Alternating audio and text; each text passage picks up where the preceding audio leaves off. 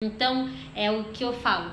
É, a colheita ela tá no caminho, não tá no destino. Então, tudo que você adquire ao longo do caminho, a pessoa em quem você, na qual você se transforma, é, você fica mais forte, você fica maior, você fica mais rápido, mais inteligente, é mais importante até mesmo do que você chegar no seu determinado objetivo. Cultive então, gente, tem uns bichos entrando aqui. Cultive então o caminho né? Às vezes a gente precisa confiar que, que alguma coisa que dá errado na nossa vida só deu errado para, na verdade, mostrar as oportunidades que estão disfarçadas.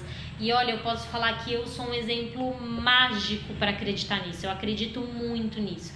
Eu acredito, muitas vezes eu tô trilhando um caminho, tô trilhando e tô achando que ele tá indo certo, tá indo certo, tá indo certo e de repente parece que foi tudo por água abaixo. E eu acredito sinceramente que se deu errado é porque tem alguma coisa muito melhor lá na frente, tem uma oportunidade muito boa que eu não poderia deixar de aproveitar.